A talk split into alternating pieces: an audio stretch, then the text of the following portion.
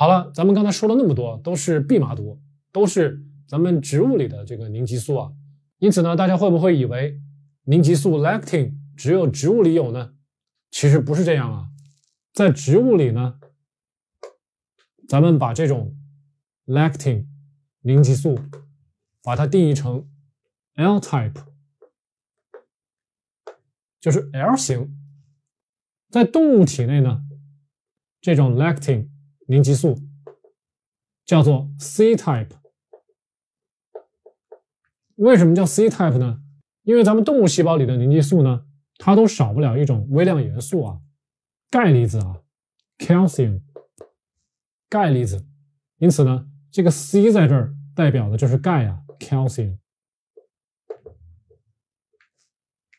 所以大家知道了。咱们植物里有凝集素，咱们动物里呢有凝集素，L type、C type，因此呢，大家对这个凝集素就更没有什么必要大惊小怪了啊。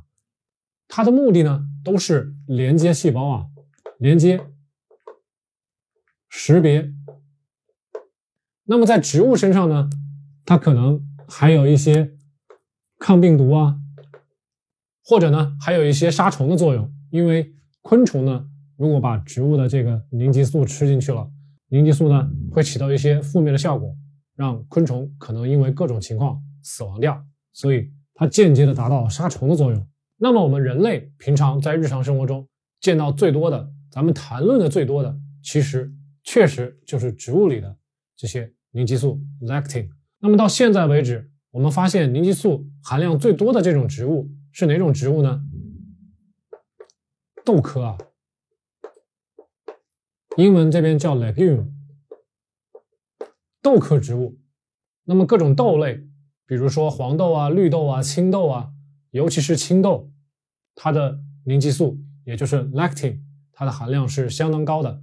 之所以凝集素对昆虫也好，对咱们人体也好，能有一定的影响呢，是因为这种蛋白质啊，咱们刚才说了，它是一种 protein，它呢有两种特性，一个呢是它不太受酸碱值的影响啊，也就是它不管是在我们的胃里受到胃酸，还是在咱们肠道里面有一个相对碱性的环境，它对这个 pH 值呢不怎么敏感，不影响它蛋白质的活性啊。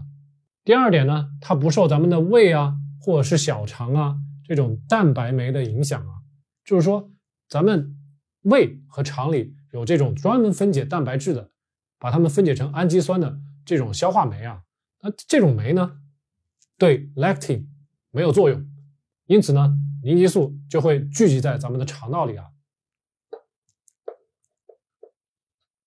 聚集多了之后呢，咱们刚才说了，它能够绑定一些聚糖啊，所以呢，就看是什么样的凝集素，它呢可能会绑定咱们肠道的表皮细胞。绑定了表皮细胞之后呢，表皮细胞它吸收营养的能力就变弱了，这呢。就是凝激素是如何影响到咱们人体消化和吸收的啊？大家还记不记得我前面说了，这个凝激素啊，它是一个蛋白质。既然是蛋白质呢，它呢就一定要受到热的影响啊。也就是说，如果咱们热加的足够多，时间足够长，这个凝激素它作为蛋白质就是要失效的啊。所以大家不用那么紧张。对于凝集素，咱们用热来对付它。那么除了加热以外呢，还有一种做法就是泡泡发啊。那么在泡发之后，咱们的 lactin 就分解了，就没有了啊。所以说，对于凝集素，咱们就两种方法：好好加热，时间稍微长一点；再一个呢，泡发。第二种方法，我觉得可能大多数人都做不到啊。还有呢，很简单，问自己的奶奶。啊，奶奶告诉你这种事情怎么做、怎么吃、怎么煮，不会有毒。听奶奶的话。所以呢，相信咱们中国自己的传统的烹饪的技法啊，咱们自己不要乱来。尤其是豆科类的植物啊，刚才说了，豆科类的植物它的凝激素是最多的。那么豆科类以外的食物呢，我们实际上是没有那么大的必要去担心凝激素的问题。这些食物呢，即使含有凝激素。浓度啊也非常低，大家可能都没有意识到啊，咱们小时候吃的很多东西其实都含有凝激素，土豆、燕麦、番茄、大蒜、香蕉这些东西全部都含有凝激素，只不过呢含量非常的低，对我们根本产生不了影响。所以大家真的是没有必要一听到凝激素就不能吃了啊！还是那句话，如果抛开量来谈好坏，全是瞎扯淡啊！大家记住这一条。那么我们回到最开始的问题，在生酮饮食中，我们对凝激素需不需要有所顾忌呢？咱们看到这里的豆科，看到咱们平常经常吃的一些食物中，实际上我们会发现，我们生酮饮食中其实是很少吃豆科类的植物的啊，很少吃豆子的。即使是豆腐呢，也是经过加工处理的。而且呢，比如说我，我现在已经很少吃豆腐了。而我们生酮饮食中比较常吃的是什么呢？是。坚果啊，nuts，nuts 和 legumes 是两个意思，是两个科目，也就是坚果科和豆科是不一样的。那么大家如何分辨哪种食物是属于坚果，哪种食物是属于豆科呢？我给大家列两条，大家可以简单的记一下。一个呢是咱们的坚果啊，一般都是拥有一个木质的外壳啊，这种壳很硬。大家摸起来很硬，是一种木质的外壳。再一个呢，在这个壳里面，往往只有一粒的种子啊，只有一粒种子。最后呢，坚果往往脂肪含量比较高啊。在我看来呢，如果脂肪含量能够高于百分之六十，能够高于百分之七十，我觉得这是很好的坚果啊。那么我以前说夏威夷果啊、碧根果啊、巴旦木啊，这都是很好的坚果啊。那么相反，咱们来看豆科啊，豆科它跟坚果不一样的是什么呢？豆科它的壳是软的，而且呢，一个壳里面呢有多粒的种子，最后呢，这个种子里呢，它的碳水的含量会稍微高一些，会比较高，相对于坚果来说是会高很多的。咱们举一个例子，就是花生，花生算是脂肪含量算比较高的豆科了啊。还有咱们平常常见的青豆、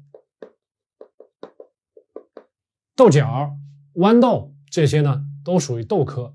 所以呢，大家可以发现，如果我们平常生酮饮食做的比较好的话，实际上我们吃的较多的是坚果啊，坚果吃的比较多。那么对于坚果来说呢，咱们的 lactin，咱们的凝集素并没有那么多啊。如果有些朋友对这个凝集素这个词儿一听就神经过敏，那怎么办呢？你就尽量去买炒熟过的坚果吃就好了。但是炒熟的坚果呢，又很容易吃过头啊，因为太香了，大家容易停不住。所以，我还是比较建议大家去吃生的坚果，即使有那么一丁点的凝激素呢，也比这个豆科类的植物要强很多啊。所以呢，我还是那句话，在咱们生酮饮食中，凝激素是不是一个问题呢？不是问题，凝激素它只不过是一个 glycan binding。Protein 是一个能够结合聚糖的一种蛋白质啊，大家就对待它像蛋白质一样对待就可以了。通过加热，通过泡发就可以解决了。况且呢，咱们本来就吃的不多这种豆科类的植物啊。好了，希望这期节目呢可以帮大家把凝集素这个疑惑啊可以解开啊，跟我一样根本不需要操心什么，好好的吃坚果就没有问题了。我们这期节目就到这儿。咱们下期再见。